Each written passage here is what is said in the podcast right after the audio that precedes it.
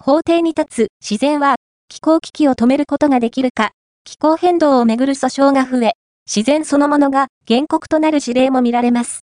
しかし、裁判という人間の仕組みが環境破壊を止めるには、前例のない思考が必要となるようです。